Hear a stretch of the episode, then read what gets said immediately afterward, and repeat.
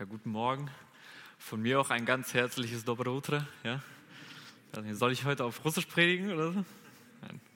Das will, glaube ich, keiner von uns. Ja, ähm, schönen guten Morgen. Ich freue mich, hier zu sein. Simeon Rediger, mein Name. Ich komme ursprünglich aus Bünde, das ist ja gar nicht so weit weg von hier. Ähm, bin aber Student am Bibelseminar Bonn. Genau, lebe deswegen dementsprechend auch schon seit ein paar Jahren da. Daher kommt auch die Verbindung zu Christian. Wir sind beide Mitstudenten, drücken zusammen die Schulbank. Genau, deswegen vielen Dank für die Einladung. Ich freue mich, heute hier zu sein ähm, und mit euch in Gottes Wort zu schauen. Wer von euch kennt diese Zauberwürfel? Ich glaube, viele von euch kennen das. Das sind so Würfel mit verschiedenen Farben und man muss die so drehen, um die Steine in die richtige Ordnung zu bringen. Und ähm, daraus ist mittlerweile ein ganzer Sport entstanden. Ja, also für viele ist das so eine Freizeitbeschäftigung. Ich glaube, einige von euch kennen das sicherlich. Ich weiß nicht, vielleicht kann jemand von euch auch so einen Zauberwürfel lösen. Aber es ist mittlerweile zu einem Sport geworden und immer mehr Menschen versuchen, diese Zauberwürfel immer schneller zu lösen. In einer unfassbaren Geschwindigkeit, teilweise mit verbundenen Augen, teilweise mehrere nacheinander, teilweise ähm, versuchen sie das, indem sie die hochwerfen. Und im November 2018 ist etwas richtig Unglaubliches passiert. Der 13-jährige Chinese Kie Chanju schaffte es, nicht nur einen, nicht nur zwei, sondern gleich drei Zauberwürfel zu lösen. Das Besondere dabei war, dass er nicht sie nacheinander gelöst hat, sondern sie jongliert hat und immer wieder, wenn einer der Zauberwürfel kurz in seine Hand gekommen ist, er ihn eine Ebene weiter gedreht hat. So schaffte er es in unter sechs Minuten, diese drei Zauberwürfel zu lösen. Zum damaligen Zeitpunkt und bis heute Weltrekord. Ich finde ich find das unglaublich. Ich habe selber schon, also mir fällt es schwer, auch nur einen Zauberwürfel zu lösen. Und er schafft es innerhalb, im Bruchteil einer Sekunde, wenn, wenn dieser Stein nur einmal kurz reinfällt, dann schon etwas zu verändern, umzudrehen und somit die Steine nach und nach in die richtige Ordnung zu bringen. Mit jeder einzelnen Berührung immer wieder ein Stück weiter. Und in der heutigen Geschichte, die wir uns heute anschauen möchten, passiert etwas noch viel Unglaublicheres. Was wir in der heutigen Geschichte sehen, ist, dass Jesus nicht durch viele kleine Berührungen so einen Stein in Ordnung bringt, sondern dass er durch eine einzelne Berührung ein Leben, das Schicksal eines Menschen vollkommen verändert. In der Bibel gibt es verschiedene Bücher, die das Leben Jesu beschreiben, vor allem die vier Evangelien. Und eins davon ist das Matthäusevangelium. Matthäus hat mit seinem Buch ein Ziel. Er möchte den Menschen zeigen, wer Jesus ist. Er möchte diesen Menschen zeigen, dass Jesus der wahre Gott ist. Und das zieht sich wie ein roter Faden durch das ganze Buch hindurch. Schon im ersten Kapitel zeigt er, dass Jesus göttliches Blut in sich trägt, dass er aus dem Stamm Davids kommt, dass er derjenige ist, der verheißen wurde. Dann sehen wir das auch bei seiner Taufe, wo sich der Himmel öffnet und Gott sich zu ihm bekennt und sagt, das ist mein geliebter Sohn, an dem ich wohlgefallen habe. In Kapitel 5 bis 7 finden wir dann eine ganz bekannte Rede, die Bergpredigt. Wahrscheinlich die bekannteste Predigt, die Jesus jemals gepredigt hat. Und dort redet er von einem Lebensstil, der vollkommen unglaublich ist. Er sagt, wenn du betest, dann sieh zu, dass das keiner merkt. Er sagt, wenn du spendest, erzähle keinem davon. Er sagt, okay, du sündigst nicht erst, wenn du etwas tust, sondern wenn du es in deinem Herzen schon entschieden hast. In dieser Predigt stellt er das christliche Leben auf den Kopf und sagt, das christliche Leben ist viel mehr als nur nach außen hin zu handeln. Es braucht innerliche Veränderung.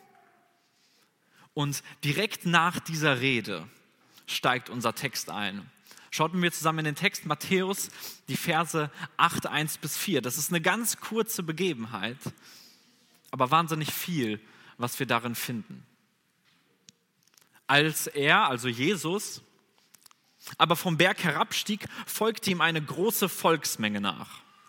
Und siehe, ein Aussätziger kam, fiel vor ihm nieder und sprach, Herr, wenn du willst, kannst du mich reinigen. Und Jesus streckte die Hand aus, rührte ihn an und sprach, ich will, sei gereinigt. Und zugleich wurde er von seinem Aussatz rein. Und Jesus spricht zu ihm, sieh zu, dass du es niemandem sagst, sondern geh hin, zeige dich dem Priester und bringe das Opfer dar, das Mose befohlen hat, ihnen zum Zeugnis. Was diese Geschichte so besonders macht, ist, dass sich ein roten Faden durch diese Geschichte zieht.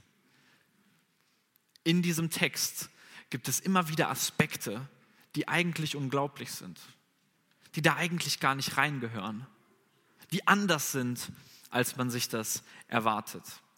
Aber das Erste, was man sieht, ist eigentlich gar nicht so unerwartet. Jesus kommt von dem Berg herab und es wundert nicht, dass ihm viele Menschen folgen. Matthäus hat uns ein paar Verse vorher schon gesagt, dass Jesus anders lehrte als die Pharisäer und Schriftgelehrten. Er redete mit Vollmacht, er predigte mit Vollmacht, er verkündete das Wort Gottes. Und es hat die Menschen beeindruckt, weil er eine so große Autorität hatte, die man bei den Pharisäern und Schriftgelehrten vergeblich gesucht hat. Deswegen wundert es nicht, wenn viele Menschen ihm folgen. Aber dann sehen wir in dem Text etwas, was da eigentlich gar nicht reingehört. Als er, also Jesus, aber vom Berg herabstieg, folgt ihm eine große Volksmenge nach. Und siehe, ein Aussätziger kam, fiel vor ihm nieder und sprach, Herr, wenn du willst, kannst du mich reinigen. In dieser Situation taucht jemand auf, der aussätzig ist. Aussatz war damals ein Überbegriff für verschiedene Krankheiten. Oft wird gesagt, das war so ungefähr wie Lepra. Das wissen wir nicht so ganz. Wahrscheinlich war es eine Lepra-ähnliche Hautkrankheit. Aber es war wahrscheinlich vielmehr ein Oberbegriff für allerlei Hautkrankheiten, die zu der damaligen Zeit sehr ansteckend waren. Das heißt, dieser Mensch hatte ein Problem.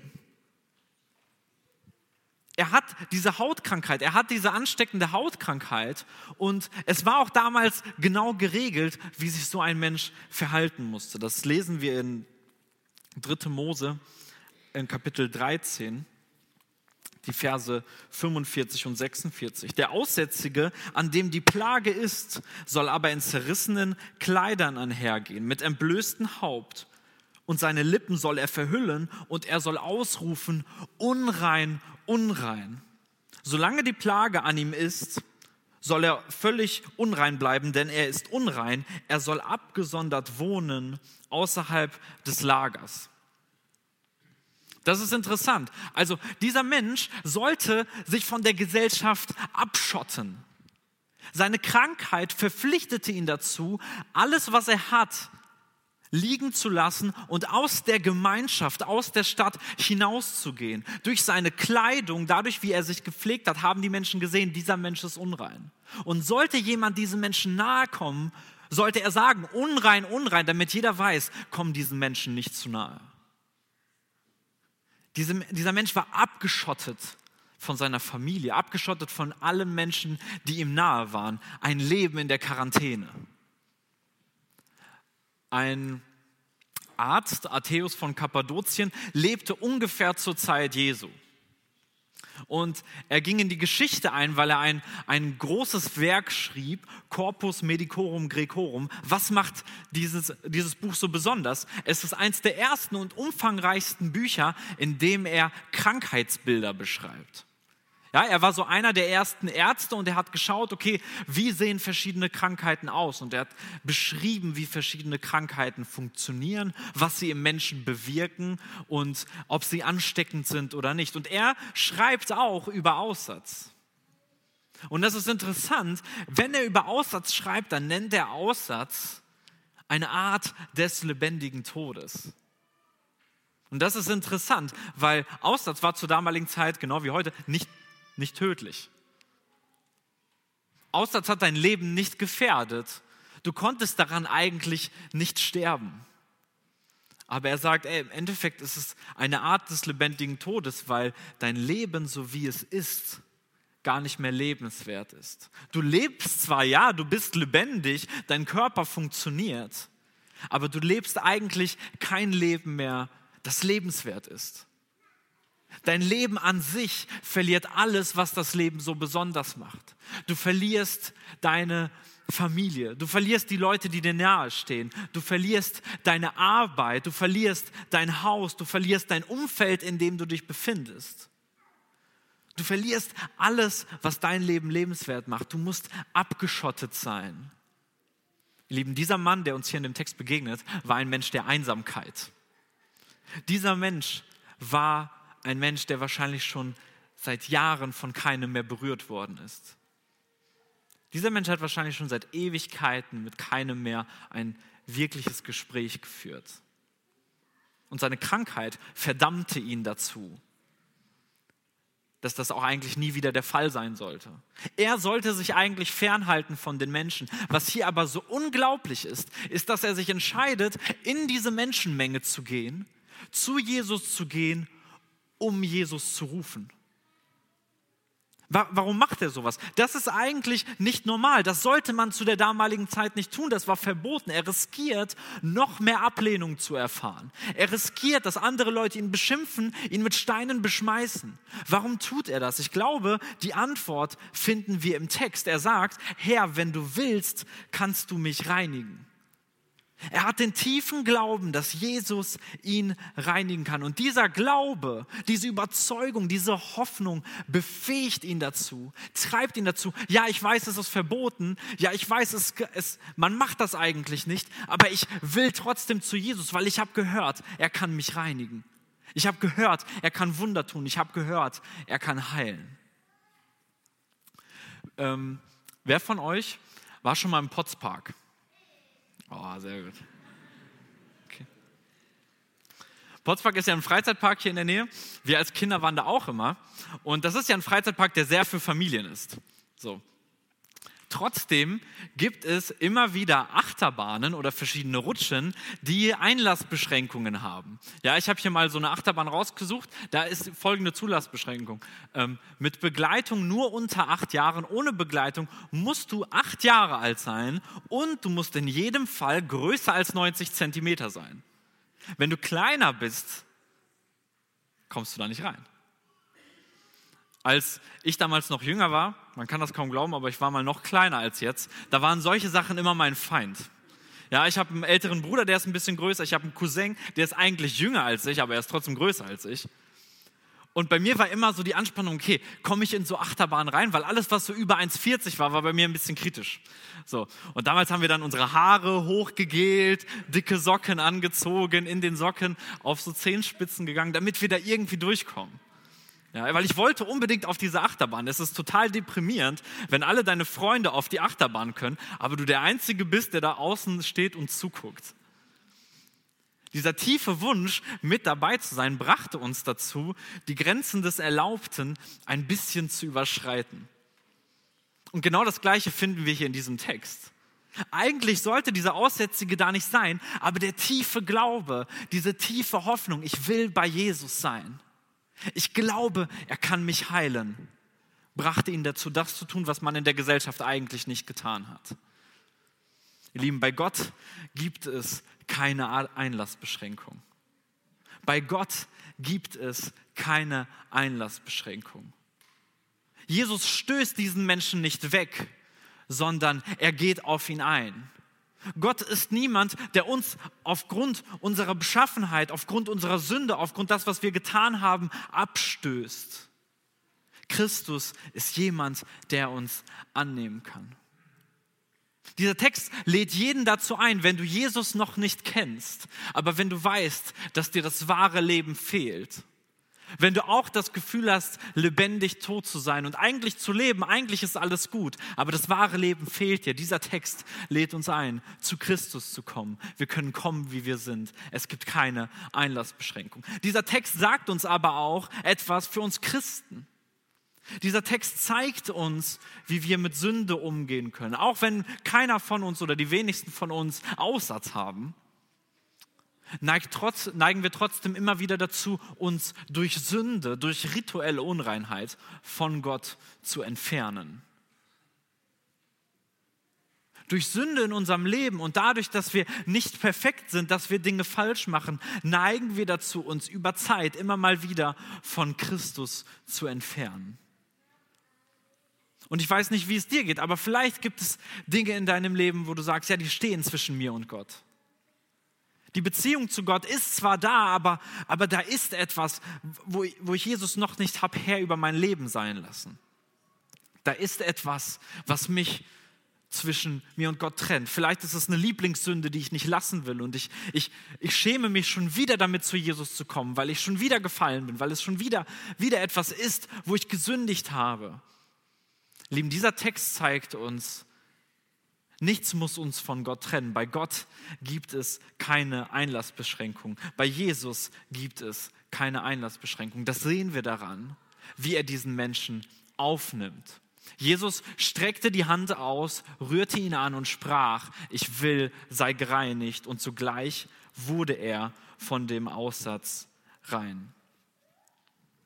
Schon im Alten Testament war es möglich, dass Menschen vom Aussatz geheilt wurden.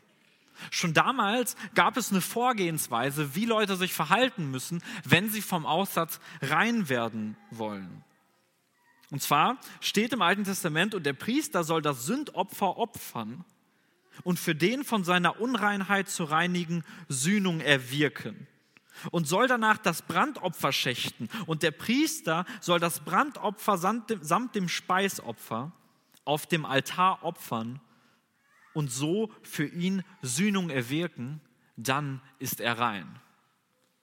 Das Alte Testament zeigt uns Folgendes. Es, es, zeigt uns im Endeffekt zwei Sachen. Das erste ist, man kann von, Au, von Aussatz rein werden. Das zweite ist, Aussatz hatte im Verständnis der damaligen Zeit nicht nur etwas mit einer physischen Krankheit zu tun, sondern auch mit einer rituellen, mit einer geistlichen. Dieser Mensch kommt mit Aussatz zum Priester und der Priester soll Buße für die Sünden tun. Das heißt, Aussatz in dem damaligen Verständnis hieß nicht nur, du hast eine Krankheit, sondern du hast ein Problem mit Gott, was beseitigt werden soll. Und auch in der damaligen Begebenheit, wie Jesus das wahrnimmt, ist es genau so. Dieser Mensch kommt zu Jesus und er ist eigentlich rituell unrein. Jeder Heilige sollte sich von ihm, von ihm entfernen. Man durfte ihn nicht berühren, weil dann wird man selber nach jüdischem Gesetz unrein. Aber wie heilt Jesus ihn? Wir sehen im Text, und Jesus streckte die Hand aus, rührte ihn an und sprach, ich will, sei gereinigt. Der geübte Bibelleser weiß, dass Jesus viele Wunder getan hat. Jesus hat viele Wunder getan, an vielen Stellen heilt er. Die Evangelien sind voll von Heilungsgeschichten. Aber Jesus handelt nie nach Schema F. Er hat immer unterschiedliche Art und Weisen, wie er heilt. Manchmal macht er das über eine Fernheilung. Da, da ist jemand kilometerweit weg und er sagt, ja, der ist gereinigt. Und die gehen zurück, ja, tatsächlich, die Person ist, ist heil. Manchmal spuckt er auf den Boden und rührt einen Brei an und schmiert es den Leuten ins Gesicht und heilt sie so. Manchmal berühren Leute nur sein Gewand und es geht eine Kraft von ihm aus und er wird geheilt. Jesus heilt immer auf ganz unterschiedliche Weise. Und interessant, dass er gerade hier, gerade bei dem Aussätzigen, gerade bei dem, den man eigentlich nicht anfassen sollte, entscheidet, nee, ich gehe mit ihm nicht auf Sicherheitsabstand und sage, okay, sei, sei rein, aber bleib weg von mir. Nein, Jesus handelt gerade hier anders. Gerade bei diesen Menschen streckt er seine Hand aus, rührt ihn an und dieser Mensch wird rein. Wir sehen, dass Jesus die Not dieses Menschen sieht. Er sieht nicht nur allein das Problem der Krankheit, sondern er sieht etwas noch viel Tieferes. Dieser Mensch ist so stark von Einsamkeit geprägt und er trägt diese Krankheit mit sich die ihn von der Gesellschaft komplett abschottet, die ihn rituell unrein macht, die zwischen Gott und ihm eine Barriere aufbaut. Und Jesus nimmt diesen Menschen an und rührt ihn an. Interessanterweise müsste Jesus unrein werden, aber hier passiert genau das Gegenteil.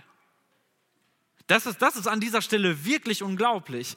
Jesus rührt ihn an und anstatt dass Jesus unrein wird, wird dieser Mensch rein. Das, das ist unglaublich, gerade zur damaligen Zeit, wo man sagt, okay, jeder, der ihn anrührt, wird unrein. Hier passiert genau das Gegensätzliche. Dieser Mensch wird rein. Ich weiß nicht, wer von euch solche Schilder kennt.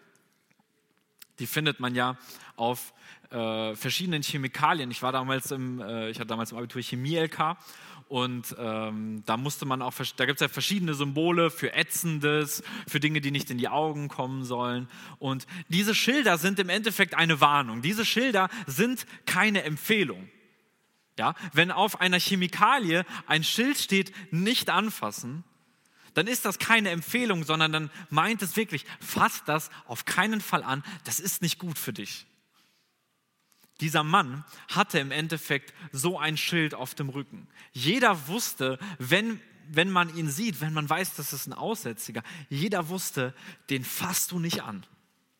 Dem gehst du auf den Weg, aus dem Weg. Menschen wechseln die Straßenseite. Menschen wagen es gar nicht in die Nähe zu kommen, weil dieser Mensch kennzeichnet, ich bin unrein, ich bin unrein, ich bin unrein.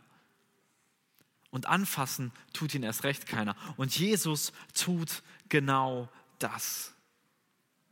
Er macht sich diesem Menschen gleich. Er identifiziert sich mit diesem Menschen. Er berührt ihn und reinigt ihn. Wie kann das sein, dass Jesus nicht unrein wird, sondern dieser Mensch rein? Matthäus erzählt uns danach noch zwei andere Wundergeschichten und dann gibt er uns folgenden Vers mit. Er sagt, als es aber Abend geworden war, brachten sie viele Besessene zu ihm und er trieb die Geister aus mit einem Wort und heilte alle Kranken, damit erfüllt würde, was durch den Propheten Jesaja gesagt ist. Er spricht: Er hat unsere Gebrechen weggenommen und unsere Krankheit getragen.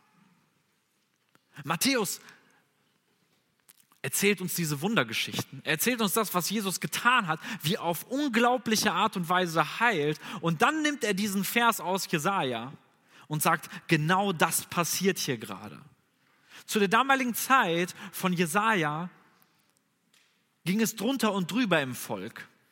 Es gab soziale Ungerechtigkeit, es gab Nöte im Volk und Jesaja spricht Gericht und er sagt, Gott wird euch richten. Gott sieht eure Sünde und er wird sie nicht ungestraft lassen, aber es wird irgendwann jemand kommen, der dieses Problem mit der Sünde lösen wird. Irgendwann kommt dieser Sohn Davids, irgendwann kommt dieser davidische Knecht und er wird das Volk von ihren Sünden befreien. Und Jesaja nimmt dieses Zitat und er baut es hier ein und er sagt: Ja, genau das ist dieser Knecht. Das ist dieser Gottesknecht aus Jesaja 53, der kommt, der sich für uns gibt, der sich unserer Schuld, unserer Unreinheit annimmt der wirkliche Heilung schenken kann. Die Geschichte mit Jesus geht noch weiter und wir wissen es. Jesus lebt nicht nur ein perfektes Leben auf der Erde, sondern er stirbt am Kreuz für unsere Schuld. Dieser Gott selbst, dieser Gott selbst entscheidet sich, sich selbst für uns hinzugeben. Dieser Mensch, der diese Macht hat, andere Menschen zu heilen, der die Macht hat über Krankheiten, der die Macht hat über, über, über Not, über Leid er stirbt für unsere Sünden am Kreuz. Was Matthäus uns hier zeigt, ist, dass Jesus viel mehr ist als einfach nur ein gutes Vorbild. Er ist viel mehr als nur ein Wunderheiler. Er ist viel mehr als eine soziale Autorität. Er ist viel mehr als ein Prediger, viel mehr als ein Prophet, viel mehr als ein Lebenscoach. Er ist Gott selbst, der auf diese Erde kommt. Er ist Gott selbst, der die Macht hat, Menschen vollkommen zu heilen und entscheidet sich für uns zu sterben, obwohl er perfekt ist, obwohl er niemals etwas falsch gemacht gemacht hat, entscheidet er sich, ans Kreuz zu gehen, um für unsere Sünden zu sterben, damit wir völlige Reinheit mit Gott haben können, damit wir völlig heil werden können, weil er genau weiß, das Problem eines Menschen ist nicht nur seine physische Krankheit. Das Problem eines Menschen ist nicht nur das Leben, was hier sichtbar ist. Das Leben ist noch viel mehr als das. Wirkliches Leben bedeutet nicht nur physische Unversehrtheit. Wirkliches Leben bedeutet eine Ewigkeit mit Gott, Vergebung von Schuld. Das ist das, was wir in diesem Text sehen. Gott entscheidet sich, diesem Sünder nahe zu kommen, ihn völlig zu reinigen. Und ein paar Verse später sagt Matthäus, genau das ist der Messias. der unsere Krankheit trägt, der für unsere Sünden stirbt. Jesus kommt diesem Menschen nahe. Jesus stirbt für uns am Kreuz. Und ich glaube, das ist ganz, ganz wichtig zu verstehen. Das Evangelium, dass Jesus für unsere Sünden gestorben ist, ist nicht nur etwas für Nichtchristen. Ja, als, als Teen hatte ich immer so das Gefühl, okay, das Evangelium ist äh, für die Leute, die Jesus noch nicht kennen, damit sie sich bekehren. Aber für uns Christen ist das nicht wirklich relevant. Doch genau das, dass die Vergebung, dass Jesus völliges Heil schaffen kann, dass Jesus für unsere Sünden gestorben ist, dass er am Kreuz gestorben ist, dass er uns befähigt. Das ist eine Botschaft, die nicht nur den Nichtchristen gilt, sondern gerade uns Christen. Weil wenn wir ehrlich sind, wir brauchen genau so jeden Tag Vergebung. Keiner von uns ist perfekt. Keiner von uns schafft es, Gott gemäß, Gott wohlgefällig im vollkommenen Sinne zu leben. Wie großartig ist es, dass Gott für unsere Sünden gestorben ist, in Vergangenheit, Gegenwart und Zukunft. Vielleicht gibt es Dinge, die zwischen dir und Gott stehen. Vielleicht hast du schon seit Ewigkeiten nicht mehr Bibel gelesen. Vielleicht sitzt du zwar hier im Gottesdienst, aber du weißt, eigentlich ist zwischen mir und Gott noch nicht alles geklärt. Ihr Lieben, das Evangelium gilt auch uns Christen. Und auch wenn wir immer mal wieder mit Sünde zu kämpfen haben, auch wenn wir mit Schuld beladen sind, wir können zu Christus kommen, wir können ans Kreuz kommen, weil er für uns gestorben ist. Das haben wir im Lied gerade gesungen. Christus hält mich fest. Jetzt stehe ich gerecht vor Gott. Das ist das Evangelium. Wir sind nicht geheilt dadurch, dass wir, dass wir ein gutes Leben leben. Dadurch, dass wir hier zur Kirche gehen, dadurch, dass wir uns in der Gemeinde engagieren, sondern wir sind geheilt. Wir sind Kinder Gottes, weil Christus für uns gestorben ist. Das Interessante an diesem Text, das Unglaubliche ist nicht nur, dass Jesus sich diesen Menschen annimmt, dass er ihn verändert, sondern auch, dass er ihn ganz besonders beauftragt. Jesus sagt zu ihm etwas, was eigentlich komplett komisch ist. Er sagt, sieh zu, dass du es niemandem sagst, sondern geh hin, zeige dich dem Priester und bringe das Opfer dar, das Mose befohlen hat, ihnen zum Zeugnis. Interessant, da ist eine Volksmenge, da sind viele Leute drumherum. Jesus heilt diesen Menschen auf wundersame Weise. Es ist ein richtig großes Wunder. Und Jesus sagt, sag es keinem. Irgendwie ein bisschen paradox, oder?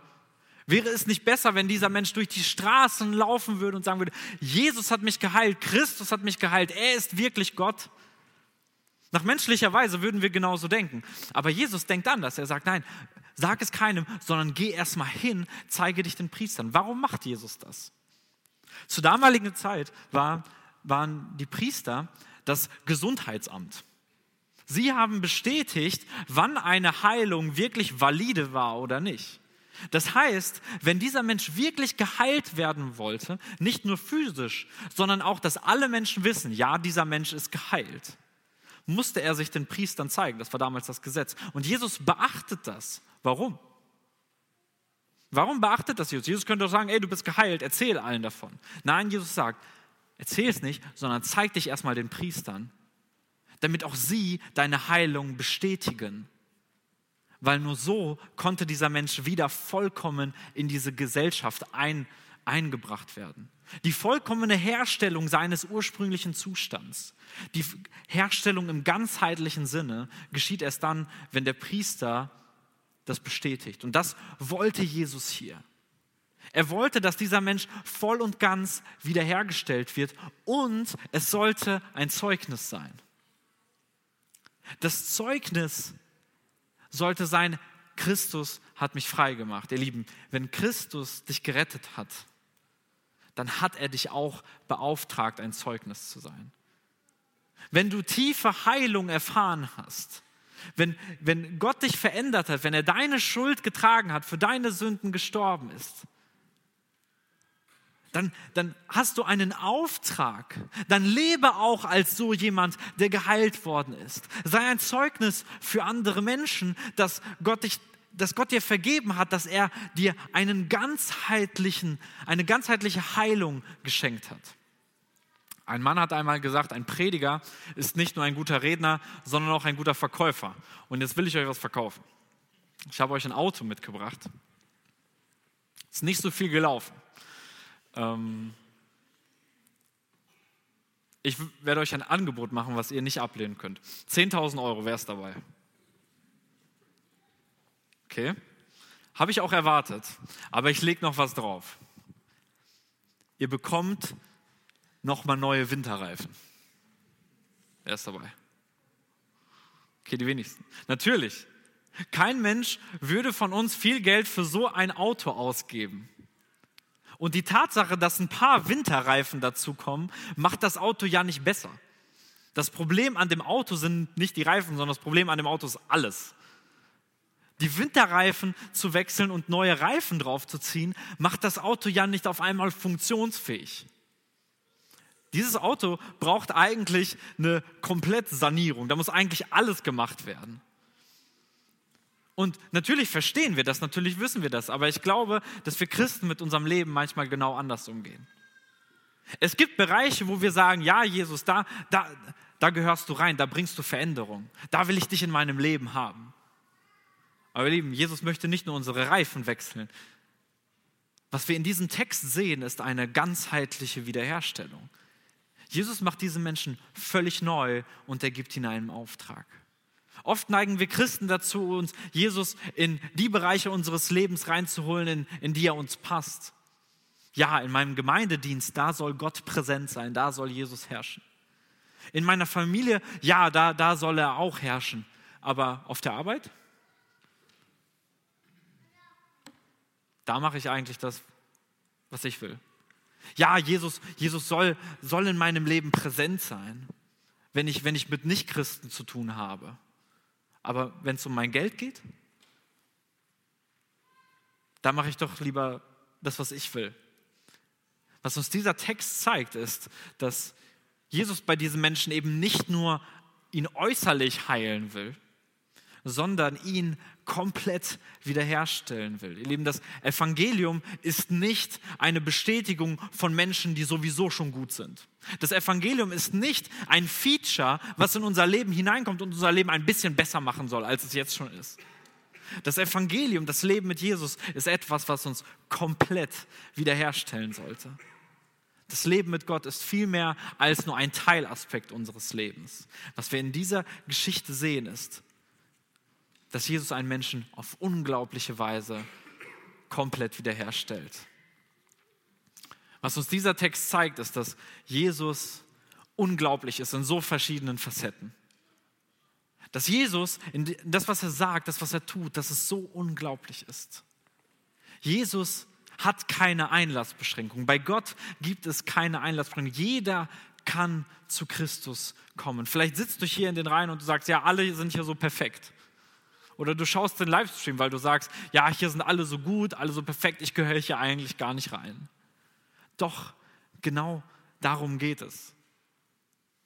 Die Gemeinde soll kein Club der Heiligkeit sein, sondern ein Lazarett für kranke Seelen. Christus nimmt jeden Menschen an. Jeder Mensch kann Jesus begegnen. Jesus verändert jeden Menschen. Es gibt keine Sünde, die dich von Christus fernhalten muss. Er nimmt sich gerade den Sündern an. Er ist nicht gekommen, um Gerechte zu rufen, sondern um Sünder zur Buße. Und Jesus nimmt uns die Schuld, er gibt uns vollkommene Vergebung, aber er stellt unser Leben komplett wieder her, indem er uns verändert und einen Auftrag gibt. Als Christen sind wir nicht berufen, einfach nur hier unser Leben zu leben, sondern wir haben einen Auftrag in die Welt hinaus. Der Grund, warum wir noch nicht im Himmel sind, ist, weil Gott uns hier noch gebrauchen möchte. In diesem Sinne, Amen. Vorschlagen, ich bete noch. Vater, ich danke dir dafür, dass du ein guter Gott bist. Ich danke dir dafür, dass du jeden von uns annimmst, dass du mich angenommen hast. Ich danke dir dafür, dass wir nicht perfekt sein müssen, weil wir das auch gar nicht können, sondern du siehst uns, du kennst uns, du nimmst uns an. Ich danke dir dafür, dass auch hier die Gemeinde in Esbekamp so einen guten Dienst tut. Ich danke dir für alle Menschen, die hier in Verantwortung sind, die mitdienen, die, die Teil von deinem Reich sind. Ich möchte dich bitten, dass du uns segnest in unserem Leben, dass du nicht nur ein Teilaspekt unseres Lebens wirst, sondern dass du zum Mittelpunkt unseres Lebens wirst, dass du uns vollkommen veränderst und dass wir Zeugen auf dieser Welt für dich sein können. Amen.